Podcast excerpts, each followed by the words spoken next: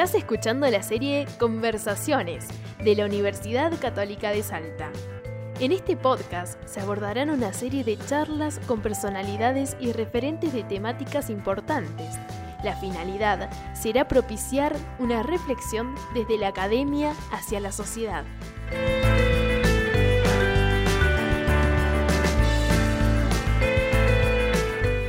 Hola, mi nombre es Mariana Remaggi. Como especialista en marketing, integro el Departamento Comercial de la Editorial de la Universidad Católica de Salta, EUCASA. En esta oportunidad te propongo una reflexión sobre un tema muy importante en nuestra vida cotidiana, la influencia de las emociones en la toma de decisiones. Para esto vamos a conversar con la doctora Patricia Francica. Ella es médica, doctora en psicología, docente de UCASAL, analista transaccional, conferencista y disertante invitada en países como España, Francia e Italia. Hola Patricia, ¿cómo estás? ¿Cómo estás, Mariana? Un placer y muchas gracias por haberme invitado. No, un placer tenerte aquí con nosotros para conversar sobre este tema tan interesante. En primer lugar, Patricia, una pregunta básica. ¿Qué son las emociones? Bueno, las emociones son, primero, son un sistema de recepción y respuesta que vienen con nosotros a fin de mantener nuestra supervivencia. ¿Qué significa esto? Que no hay situación humana en que la emoción no esté presente. Siglos atrás, la emoción estaba visto como algo deplorable que contaminaba la toma de decisión, como vos dijiste en marketing y demás. Sin embargo, hoy en día la decisión emocional está antes, durante y después de cada vez que nosotros optamos por algo. Vamos a hacer, un, si me permitís, eh, un poquito de latín. La palabra emoción viene de ex movere, mover afuera. Entonces, son una forma de acción, un sistema de alerta y de respuesta de nuestro organismo ante situaciones que nos ponen en una vivencia de distrés. Eh, decir estrés es equivocado, sino en una vivencia de distrés, de algo desconocido. Por lo tanto, están vinculadas a la supervivencia. Pero ¿qué, va a pasar en nosotros? Nosotros no somos cromañón que estamos eh, cazando al dientes de sable, se nos va el distrés, comemos, guardamos la piel. No, estamos en distrés permanente sube el dólar, baja el dólar, qué pasa después de esta pandemia, qué pasa durante la pandemia, me vacuno, no me vacuno, qué escucho. Quiere decir que nuestro estado emocional de alerta está permanentemente hoy bombardeado por esto. No sé si esto responde tu pregunta. Entonces, digamos que es una reacción adaptativa. Hoy demasiado adaptativa, te diría. Bien, eh, cuando tomamos decisiones en la vida cotidiana, las decisiones de todo momento, eh, si nos vamos a, si vamos a salir de casa o no, eh, si vamos a realizar determinada compra, si vamos a asistir a la invitación al evento social que nos invitaron, si voy a tomar el colectivo o voy a agarrar la bicicleta, etcétera. Creemos que lo hacemos tras un análisis racional, porque en ese proceso nos planteamos preguntas, de hecho hacemos análisis, pero ¿es así? ¿Estamos racionalizando? ¿Estamos analizando o son las emociones las que tienen el timón y no nos damos cuenta?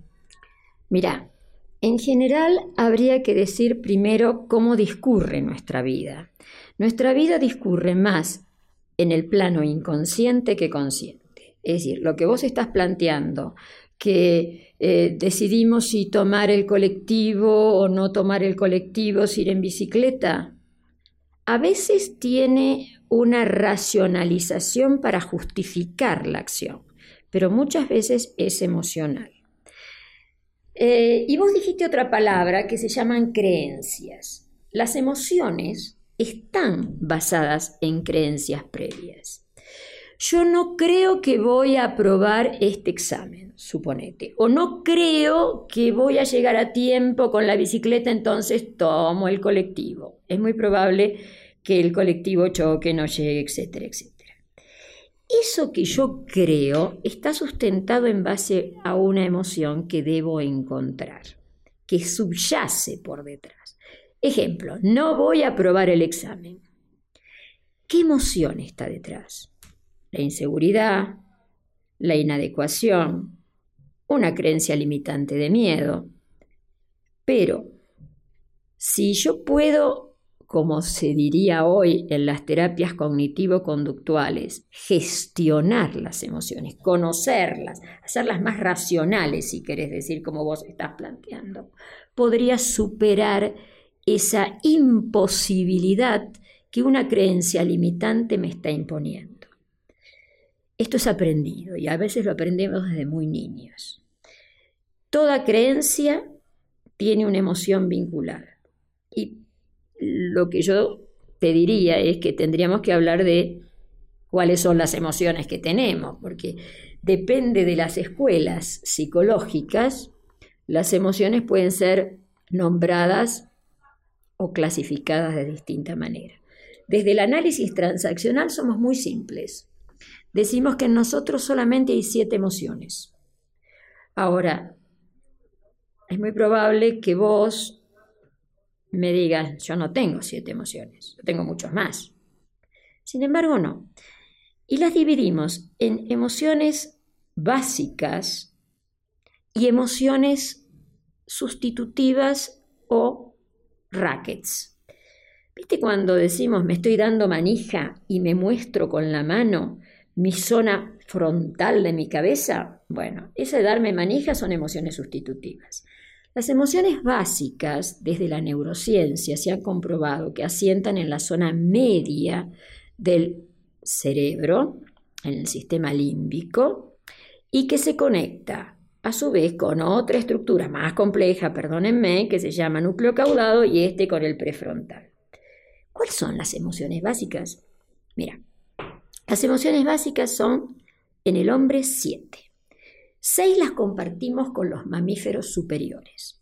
Y son tres de buena prensa y tres de mala prensa.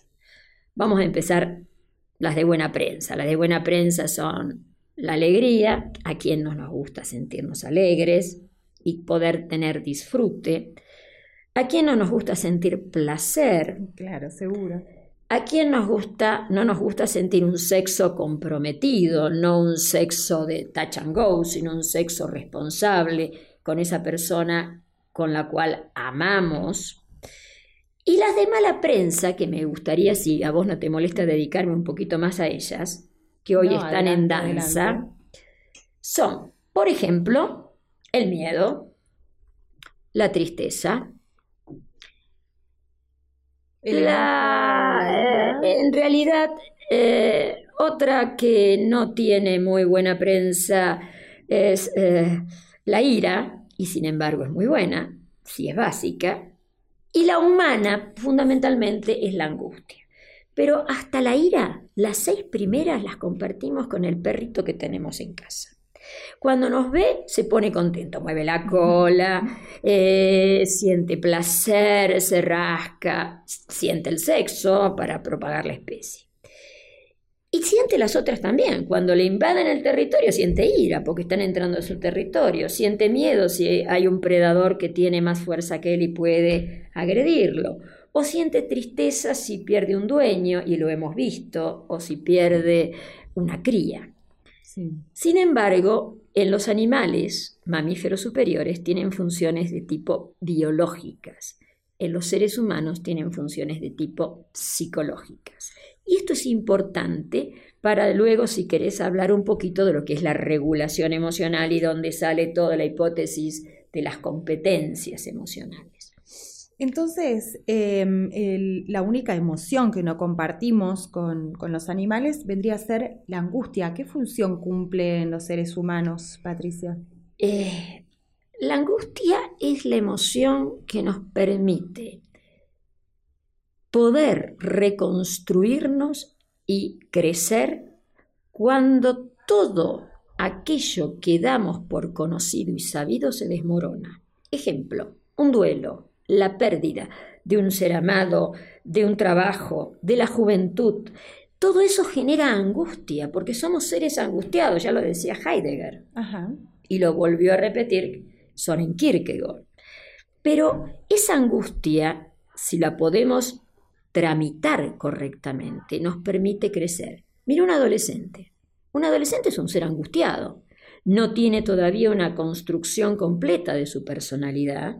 Está en una pelea constante con el adulto que le muestra ciertos parámetros que debe cumplir y él no los quiere aceptar directamente y está bullendo emociones. Todas las que nombré antes también están bullendo, pero es la angustia. Si yo puedo gestionar la angustia, logro crecer. Si yo me quedo enclavado en una angustia, puedo terminar desgraciadamente ante una pérdida, algo gravísimo que llega casi a la psicosis, como estado que se llama melancolía, que es ya una mala, una, mala tramitación del duelo y la angustia. la angustia es, la vivencia de la pérdida. Claro. Si lo querés psicoanalíticamente, desde otra mirada, sería es, complicado psicoanalíticamente, pero es como si yo pierdo el control delante del otro. Seguro. El otro tiene el control sobre mí, entonces yo me angustio. A ver, Mariana, vas por la calle y viene una persona detrás tuyo a la noche, con su barbijo bien colocado y una capucha, y te sigue. Y vos caminas más rápido y sentís que los pasos se hacen más rápidos. Empieza a generarse en vos no solamente miedo, sino angustia. ¿Qué querrá esa persona de mí? Cuando se acerca a vos y te dice, señora, ¿me podría indicar dónde está tal o cual calle? Y vos se lo indicás y sigue tus indicaciones tu vivencia de angustia baja. ¿Por qué? Porque no está en peligro tu persona. Ahora, si vos le decís, siga por la derecha o por la izquierda y desgraciadamente te sigue caminando al lado, tu angustia sube porque el control y el poder lo tiene el otro y vos lo perdiste. Ahora, eso que vos estás relatando es sería en el hipotético caso de una situación real por la que esté atravesando. Em, ¿Qué pasa cuando em, estamos ante una situación, digamos, creada o, digamos, sentimos miedo o angustia ante situaciones mucho menos estresantes o menos eh, amenazantes en la realidad, como por ejemplo Em, realizar una inversión económica o aceptar o rechazar un trabajo. No está en riesgo mi vida, no está en riesgo mi integridad física y sin embargo la angustia o el miedo dominan mi sistema de decisiones y posiblemente termine eligiendo mal. ¿Esto, esto es así o, o no? Depende, depende. No es ni sí ni no. Esto depende mucho de cada uno. Somos seres únicos, singulares e irrepetibles. Y como vamos viviendo esa instancia decisiva, va a marcar cómo la sintamos. Claro, pero eh, me da la sensación de que estamos en, en este momento, la sociedad atraviesa esos estados de angustia, de miedo y de estrés o distrés de manera constante. Entonces em, eh, nos sentimos amenazados eh, y tenemos la percepción de que cada problema cotidiano mínimo es en realidad una gran amenaza y es a partir de allí em, que tomamos decisiones erróneas. Eh, el problema es que si vos mm, te plantas en esa situación y en esta vivencia que hoy todos padecemos, que es una situación de pandemia en donde los parámetros conocidos se han ido demoliendo uno a uno y todo el mundo dice, bueno, veo qué pasa mañana. La angustia es no poder generar futuro y la incertidumbre genera angustia. Y aunque vos digas, no pone en riesgo mi vida, no sé qué conceptos o eh, qué, qué significante toman no poner en riesgo su vida. Eso es muy personal. Sin embargo, es una etapa muy, yo diría, muy tanática. Tanática es decir, muy cercano a una vivencia de muerte, como que se paró el mundo, como que no puedo hacer proyectos, como que lo que armo hoy mañana se puede desarmar. El hombre que es un ser deseante es como que ha parado la posibilidad de desear y eso es lo que tenemos que reconstruir. El grave, el grave trabajo, inclusive de los terapeutas, es cómo hacer que los pacientes que, por ejemplo, yo tengo en consulta, vuelvan a ser seres deseantes. Y si yo proyecto y mañana se me cae, y bueno, pero lo proyectaste. Y si no se me da, pero lo deseaste. Y si no, tengo una vivencia permanente. Y acordate de algo, Tánatos, que es hermano de himnos, Tánatos e himnos en Grecia eran hermanitos. En la mitología Claro, uno era de la muerte, himnos el del sueño. Los griegos decían que dormir era como estar muerto. Bueno, a veces tenemos esta vivencia de mundo que se aquietó. No sé si a vos te pasa, pero en mí, en mis pacientes, no puedo viajar, no puedo hacer esto, y eso que hoy se va, entre comillas, abriendo. Hay como una parálisis. Sí, es una parálisis, tal cual. ¿Cómo tramitamos o gestionamos las emociones eh, de mala prensa y de buena prensa para que la toma de decisiones sea más efectiva, más eficiente o, digamos, em, más propensas a generarnos verdaderos estados de bienestar.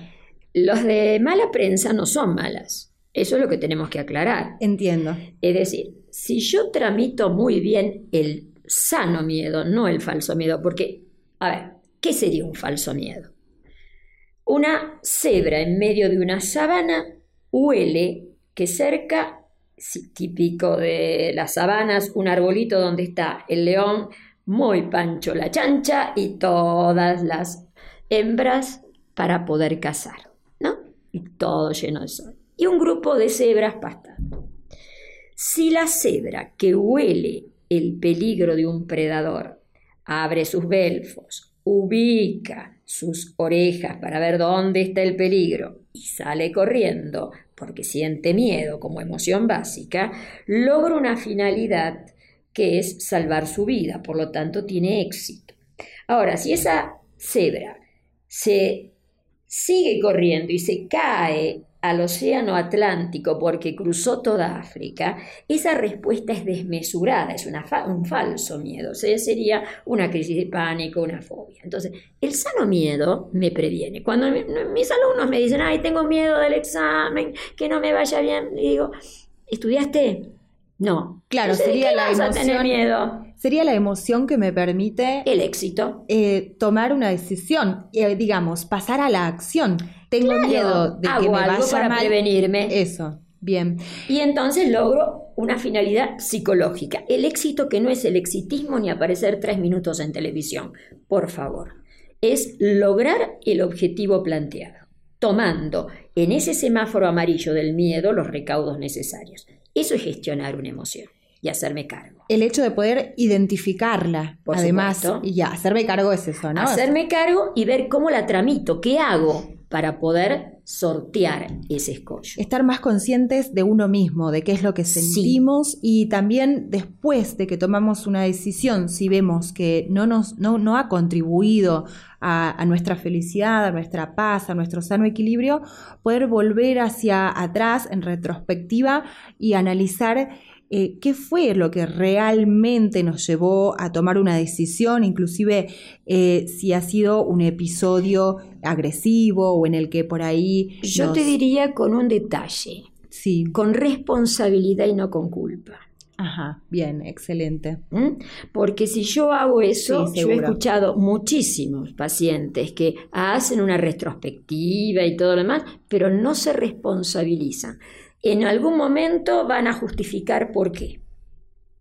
Y eso no es responsabilizarse. Seguro. Bien. Muchas gracias. Si vos seguís, y te termino con esto, con la ira. La ira también tiene una función muy sana. La ira es la emoción que a mí me permite tener identidad, porque pongo un límite, no invado ni me invadan, y me pongo un límite a mí mismo, con lo cual puedo tener identidad. Tengo bronca cuando me dicen no a algo, o cuando digo no a algo. En este momento se vive en un estado de limitación y nos da bronca, pero si el límite es sano, lo tengo que aceptar. Y me da una identidad que me forja. La otra, que es la tristeza, que ya dijimos, que yo puedo cambiar. Si yo toda la vida estoy duelando, no cambio y me quedo en el pasado, me quedo enganchada en lo que pudo haber sido y no puedo cambiar. Entonces la finalidad psicológica es el cambio. Y la angustia, como dijimos antes, es el crecimiento. Las emociones sustitutivas no sirven nada más que, como diría un viejo libro de Paul Vavlaki, el arte de amargarse la vida.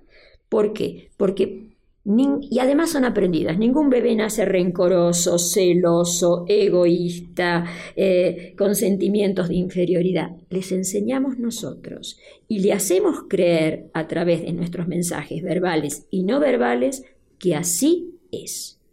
Entonces, cuidado. ¿Cómo educamos? Y eso es muy importante solamente educamos a través de las emociones. Excelente, Patricia. Muchas gracias por, esta, conversación. Y si querés saber más sobre este tema, te recomendamos eh, los libros de la doctora Francica, es coautora del libro El hombre guionado, Principios de Análisis Transaccional, y autora del libro Creencias, distintas corrientes psicológicas, donde vas a encontrar el desarrollo de todos estos temas que estuvimos, eh, sobre los que estuvimos conversando como un disparador hacia eh, aguas más profundas. Eh, ambos títulos fueron publicados por la editorial de la Universidad Católica de Salta, Eucasa. Puedes encontrarlos en nuestra librería universitaria Eucasal y en librerías de todo el país. También están disponibles en Kindle, Android y Apple. Los puedes encontrar en nuestra tienda de ebooks Eucasa, www.eucasal.edu.ar barra Eucasa, en Amazon, Google Play Books, Baja Libros, Apple iBook o en tu tienda de ebooks Hasta aquí escuchaste conversaciones de Eucasa Podcast. Podrás encontrar todos los capítulos en Spotify y radiocasal.com.ar. Suscríbete para enterarte de cada nuevo episodio.